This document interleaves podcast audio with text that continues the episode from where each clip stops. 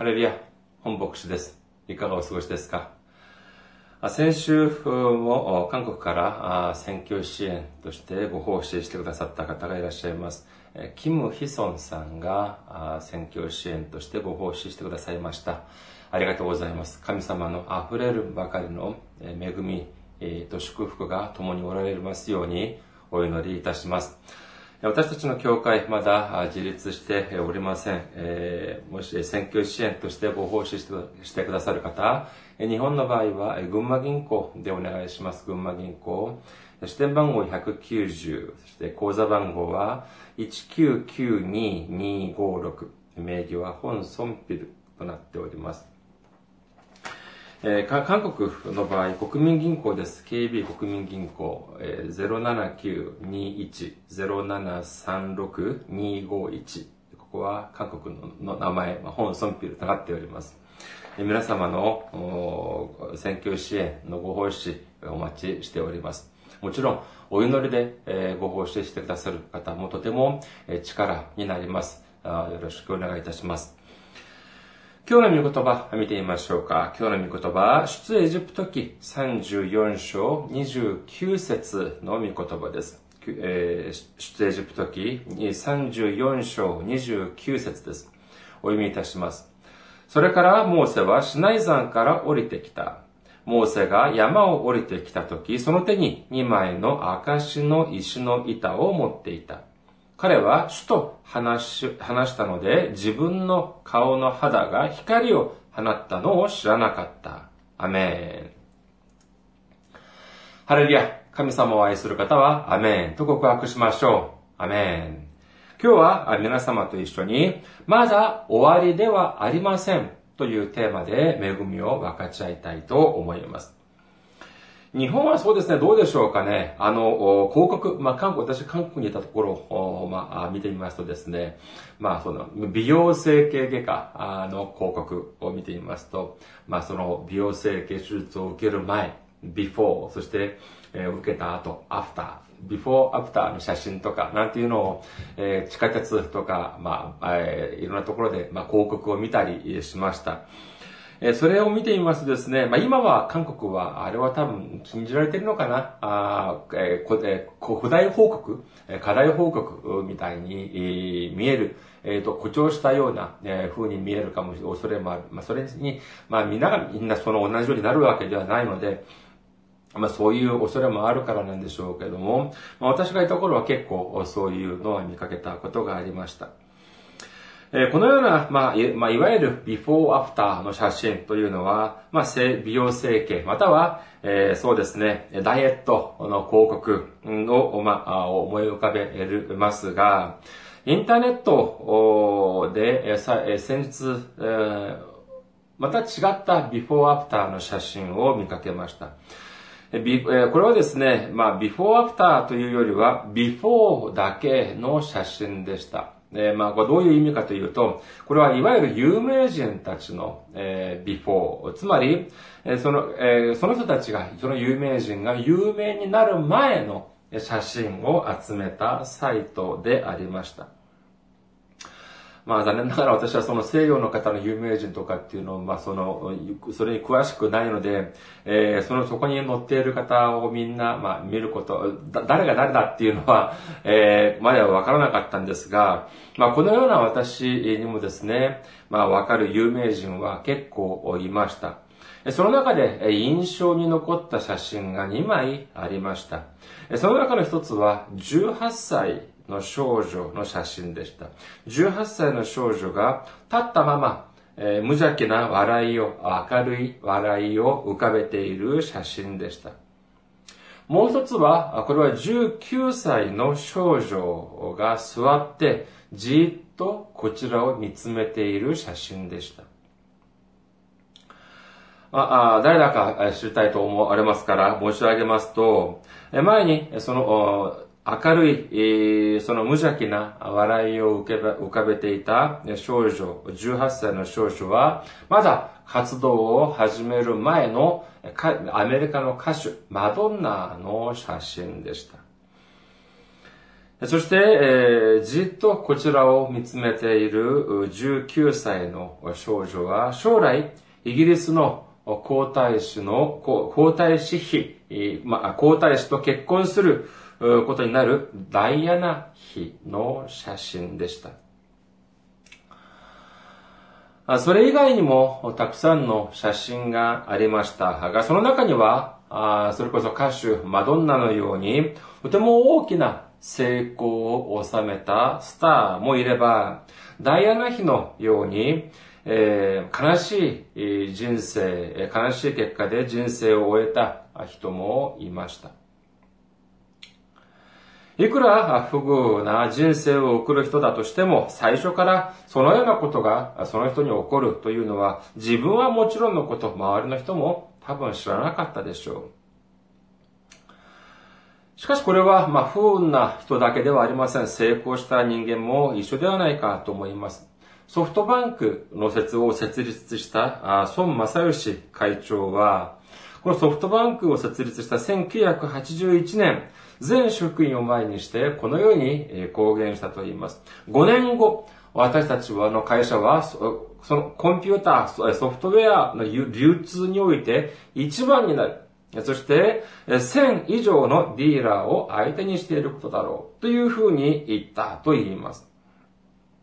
まあ、言葉だけを見るととてもかっこいいです。しかし、この言葉を発するとき、彼が立っていたのは、えー、リンゴの箱を二つ裏返しておいた男女だったと言います。そして、彼の話を聞いていた全職員というのは、たった二人だったと言います。しかし、孫会長、今はどうですか？それこそ日本一のまあ、長者、長者版、長者であり、そしてソフトバンクは今、職員6万8000人、総資産24兆円、そして、えー、総売上が8兆9000億円に上る素晴らしい企業として成長しました。いくら美容整形の写真のビフォーアフター、あの、その写真が、まあ、大げさになるというふうな場合があったとしても、人生のビフォーアフターのように、よりはまあ少ないんじゃないかというふうに思います。人生においてのビフォーアフターの方がもっと大きな違いがあるのではないかというふうに思われました。聖書に登場する人物もやはり同じです。彼らの人生にを見てみると二転三転もします。それこそビフォーとアフターの違いがとても大きいということを知ることができます。聖書の人物、例えば、イサイの息子であるダビデはどうでしょうか？ダビデは、8人の兄弟の末っ子でした。サム、第一サムエル記16章を見てみると、サムエルがそのイサイの家を訪問したとき、えー、彼はえ、7人の息子は、そのサムエルに挨拶をさせましたが、末っ子であるダビデは、羊の面倒を見るようにというふうに言ったくらい、まあそうですね、まあ下げすんだと言ったら大げさですけども、それほど重要だと思われませんでした。これが、いわゆるビフォーでしょう。では、アフターはどうでしょうか？彼は、ダビデはゴリアテをやっつけて、そして、将来はイスラエルとユダを40年も治めたという王にまでなったということなんです。ヨセフはどうでしょうか？旧約のヨセフは自分の父、ヤコブからとても大きな寵愛を受けました。しかし、そのようなあ、寵愛を受けていた息子だったんですけれども、奴隷としてエジプトに連れて行かれて、それでも足りず、牢屋にまで入れられるというようなことにもなりました。ここまでを見ると、ビフォーとアフターの違いというのはとても残念でなりません。ビフォーはどのような人物ですか？自分の父から、自分の父から、お父さんからとても大きな愛を受けている息子であるヨセフ。しかし、アフトアフターは、それこそエジプト、縁もゆかりもない地で、そして奴隷として暮らしながら、そして牢屋にまで入れられるという風になってしまいました。しかし、まだ終わりではありません。彼らのない、これ、彼らの年、40、30歳で、30歳、わずか30にして、エジプトの支配者にまで上り詰めるという、とても驚くべき反転が待っていたのです。新約にも、新約聖書にも人生の反転、人生の逆転を収めた人たちを見ることができます。ペテロはどうでしょうか？彼は漁師でした。単純に漁師だと言って無視してはいけません。彼は、えー、確かに漁師という技術を持っていました。つまり、なりわいの術を持っていたということです。そして、船も持っていました。つまり、自分の持っている漁師としての技術、そして船、それだけで十分彼は生活をしていけたんです。しかし、ペテロがイエス様を、に会うようになります。イエス様はおっしゃいます。マタイの福音書4章19節イエスは彼らに言われた。私についてきなさい。あなた方を人間を取る漁師にしてあげよう。この一言にペテロは服従します。ルカの福音書5章11節には次のように記されています。彼らは船を陸につけると何もかも捨ててイエスに従った。彼らは船もあり、そして漁師としての技術もありました。生活に全く困ることはありませんでした。これがビフォーでしょ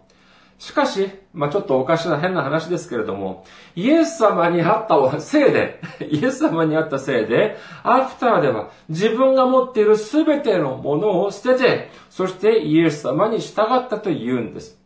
しかし、これが全てでしょうか？いいえ、違います。ペテロはイエス様の弟子として素晴らしい祝福を受けたということを私たちは知っています。また、パウロの人生、これもやはり私たちは考えるべきでしょう。彼は今で言うと、それこそ素晴らしいキャリア、例えば、そうですね、素晴らしい公務員採用試験、難しい試験に合格した有能なる青年エリートだったんです。彼の出世はもう保証されたも同然でした。キャリアの完了です。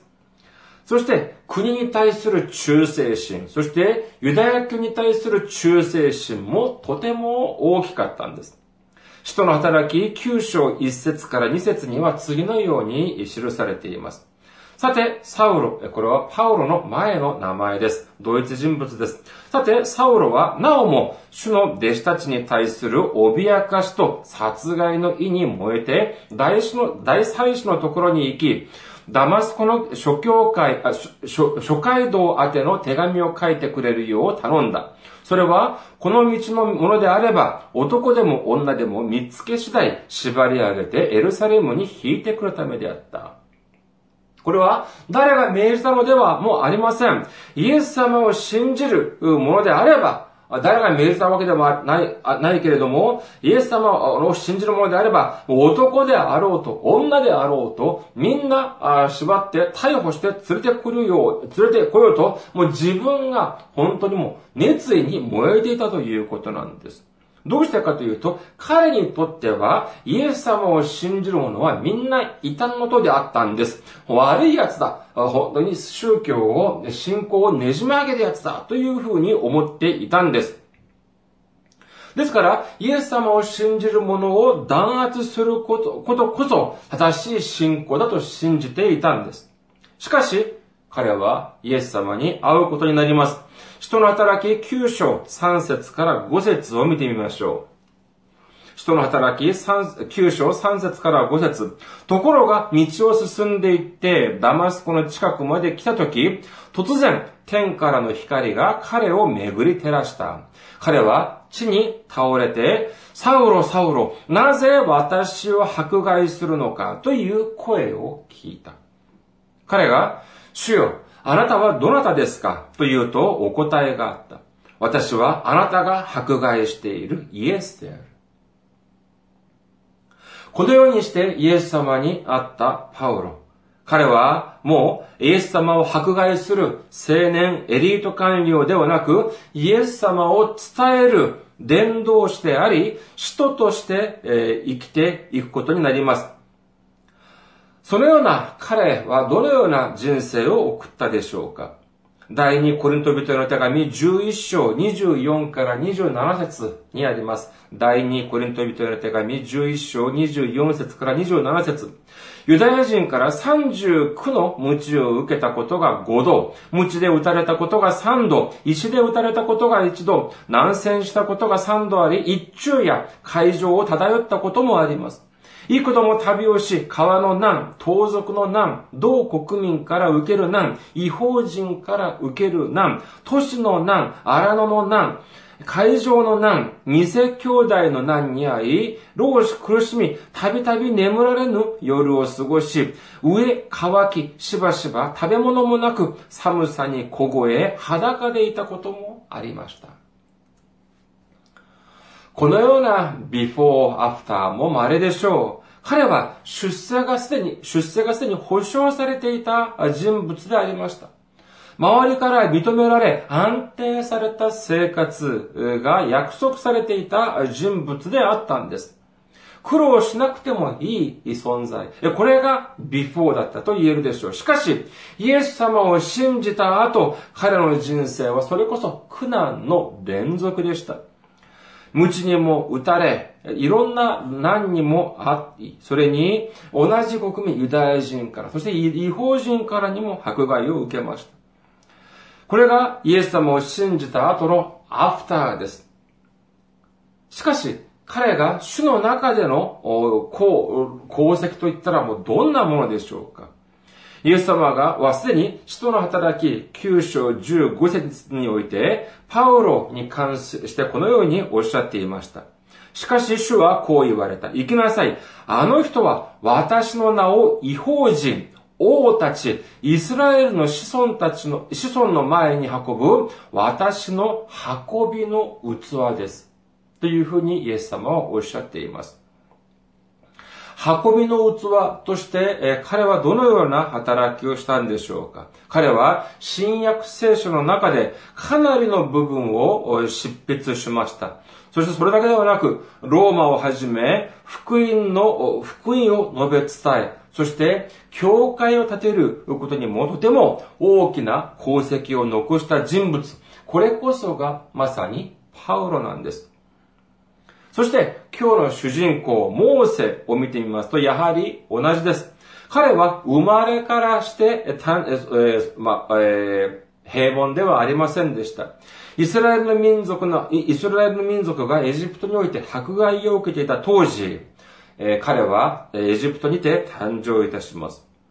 エジプトの王がどのようなに命令をしたのかというと、ユダヤ人の赤ちゃんが赤ん坊が生まれた時、娘だったら生かしておき、そして男なら殺してしまえというふうに命令を下した、とても恐ろしい時代だったということです。しかし彼は奇跡的に生き残ることができました。それから彼はエジプトの王として成長するようになります。何歳までかというと、なんと40歳までエジプトの王、当時最高の先進国に住みながら、王族という最高の環境において、最高の教育を受けて、最高の生活をすることになったんです。おそらく他の人たちはもうとても想像もできないほどとても豊かでとても素晴らしい人生だったことでしょう。しかし彼の人生は40歳において大転換を迎えることになります。彼はあ自分は意図せず殺人を犯してしまいます。結局、その結果、自分がそれまで積み上げてきた地位や名誉をすべて捨てて荒野に逃げ出してしまいます。ではその荒野での生活はどうだったでしょうか？彼はそこで出会った女性と結婚をして、ただ静かに人生を送ります。まあ静かな人生、聞こえはいいかもしれません。しかし、彼はもうそれ以上、王宮での生活のような、華麗なる素晴らしい服もありません。素晴らしい王宮、素晴らしい家、素晴らしい部屋もありません。素晴らしい食べ物もありません。そして数多くの有能な部下も、そしてとても素晴らしかった地位や名誉もありません。彼の年40歳です。もうこれから本当に活躍して、そして人生の黄金期を迎えなければならない、その40歳、その時期に彼は荒野において虚しく一日一日を送ったということなんです。そして月日は流れます。どれほど流れたかというと、また40年という月日が流れました。そして彼の年、御年80です。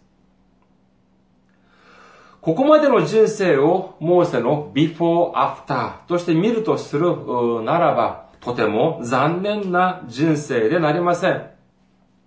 どれほど華麗で、どれほど素晴らしいビフォーだったでしょう。それに比べ、どれほどみすぼらしい、どれほど残念なアフターでしょうか。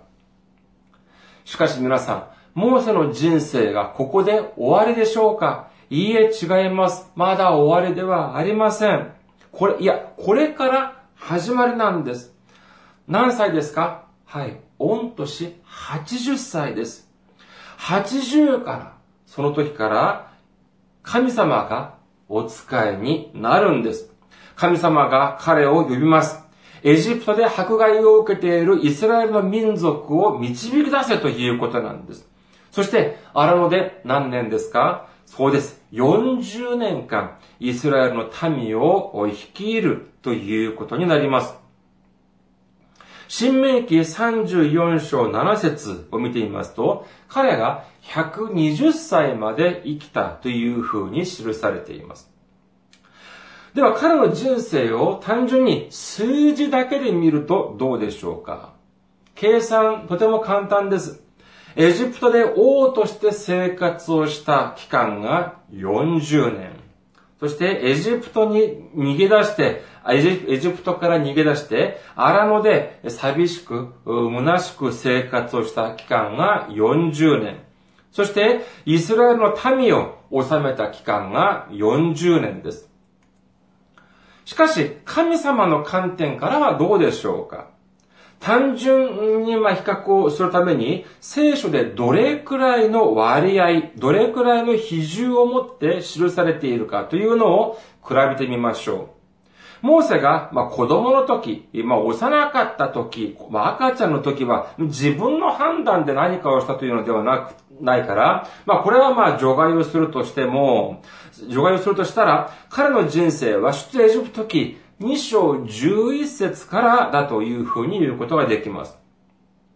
出エジプト記2章11節はこのように始まります。こうして日が経ち、モーセが大人になった時。この時は、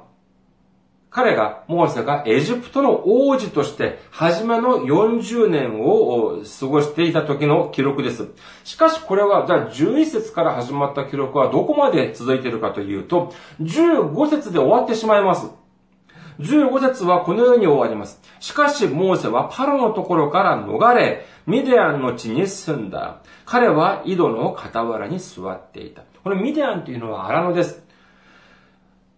とても素晴らしい、輝かしい40年の人生が、たったのもう5章でもなく5節で終わってしまったんです。そして、荒野での、ミディアンの地、荒野での、その、逃避生活。この40年はどうかというと、次の節、出エジプト記2章16節からでしょう。そこから始まって、じゃあどこで終わるのかというと、22節。19節から始ま、16節から始まったのが、22節ゲルショムという息子を産んだということで終わってしまいます。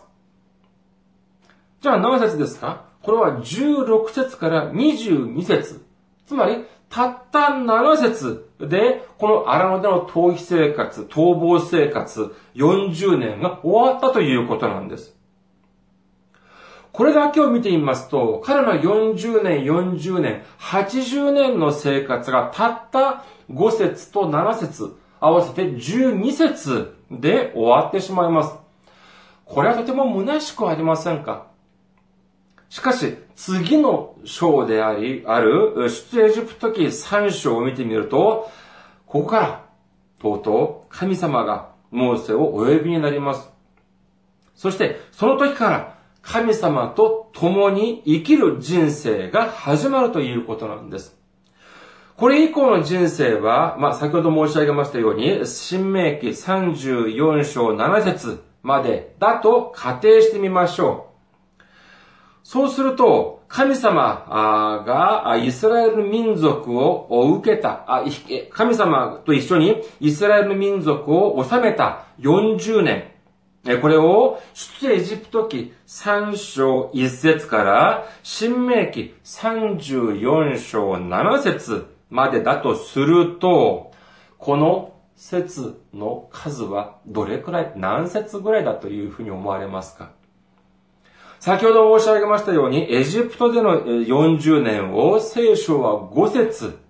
として記録し、アラノでの逃亡生活をの40年を7節と記録していた聖書。しかし、神様と共にイスラエルの民を率いた40年を聖書は出エジプト記3章1節から新明記34章7節まで、なんと4267節まで記録しているんです。もちろん、この説がすべてモーセの人生に関する記録ではありません。ここには立法に関する記録もありますし、それ以外の記録もたくさんあります。しかし、この期間は確かにモーセがイスラエルの民を率いていた期間であり、そして何より、この内容をすべてモーセが記録したということからしてみても、このような比較というのが、とんでもない、えー、話にならない比較というのではない、えー、結構理にかなった比較であるということが、を知ることができます。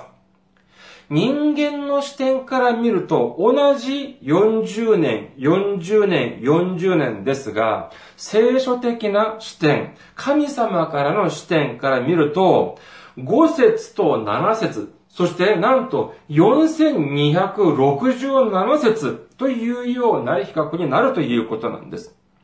今日の本文をもう一度見てみましょう。出エジプト記34章29節です。それからモーセはシナイ山から降りてきた。モーセが山を降りてきたとき、その手に2枚の証の石の板を持っていた。彼は主と話したので自分の顔の肌が光を放ったのを知らなかったというふうに書かれています。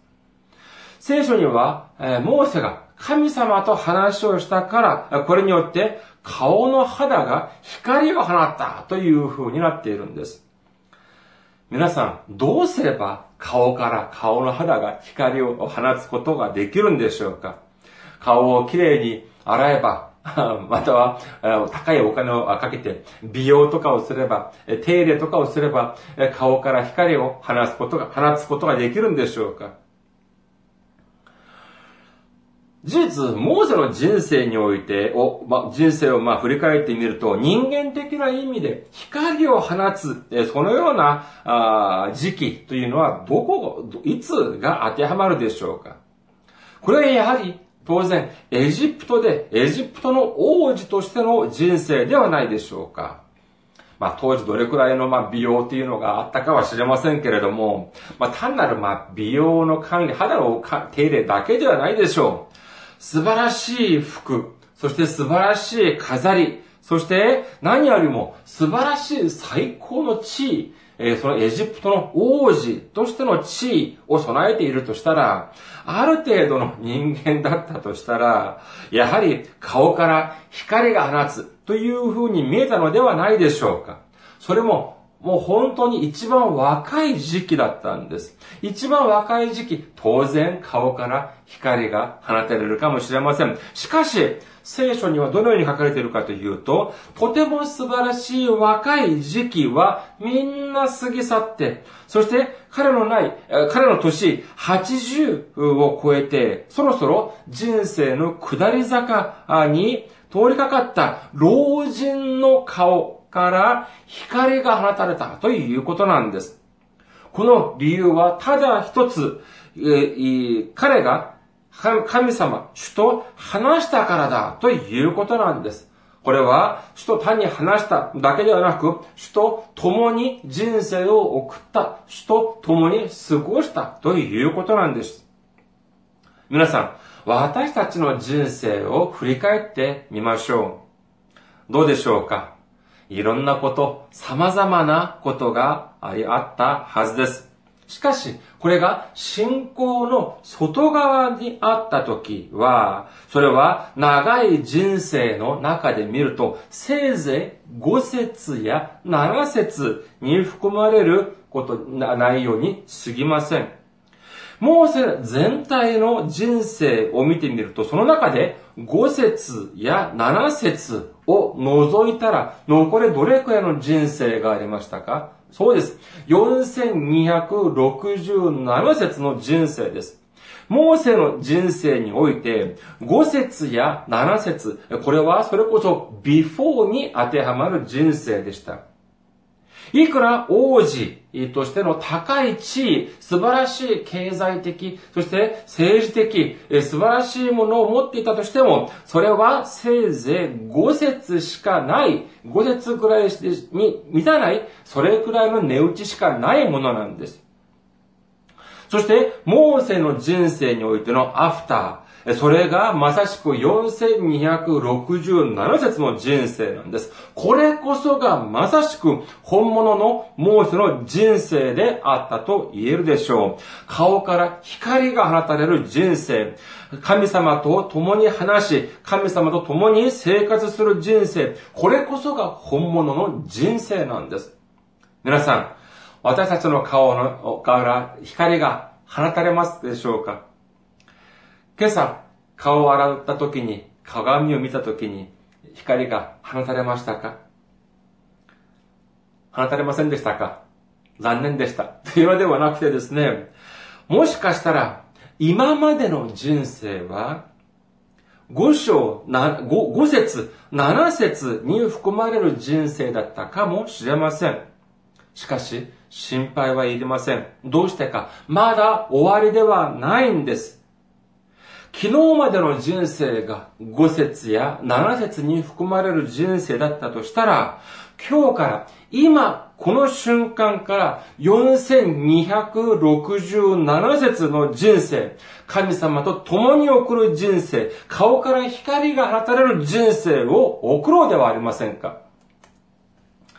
モーセは神様と話したと言います。神様と話すこと、これはそれこそお祈りだと言えるでしょう。しかし、皆さん、お祈りは重要だという話を聞くとどうですか？えー、心に負担を感じます。いやー、お祈り、まあ、それはそうなんだけどね、なかなかこれは難しいというふうにおっしゃる方もいらっしゃるのではないかと思います。これはどうしてかというと、それこそ長い時間、えー、それこそ手を合わせてですね、えー、やるお祈り、これだけがお祈りだというふうに考えているからなんです。皆さん、第二テサロニケ人の手紙、見てみましょうか。第二、あ第一テサロニケ人の手紙5章7節、17節。第一テサロニケ人の手紙5章17節にはこのように書かれています。絶えず祈りなさいというふうに書かれています。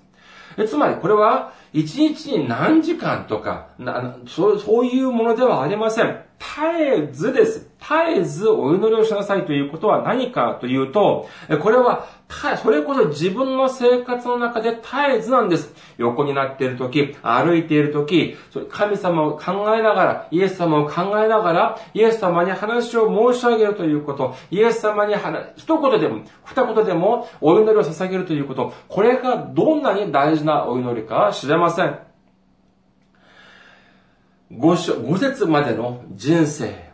7, つまで7節までの人生、こういう人生はもう金輪際終わりにしましょう。いくら素晴らしい過去、いくら輝かしい過去であったとしても、神様と共におられなかった人生というのは何の意味もなしません。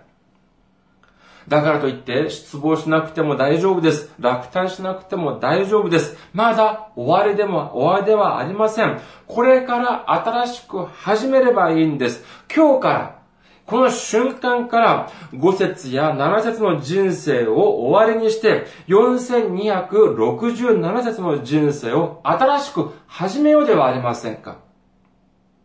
いつも主と共におられ、主を頼って、イエス様を頼って、イエス様を思いながら、イエス様と共に人生を歩み、そして光が放たれる人生、神様に、イエス様に栄光を捧げることができる人生を送る皆様であらんことをお祈りいたします。ありがとうございます。また来週お会いしましょう。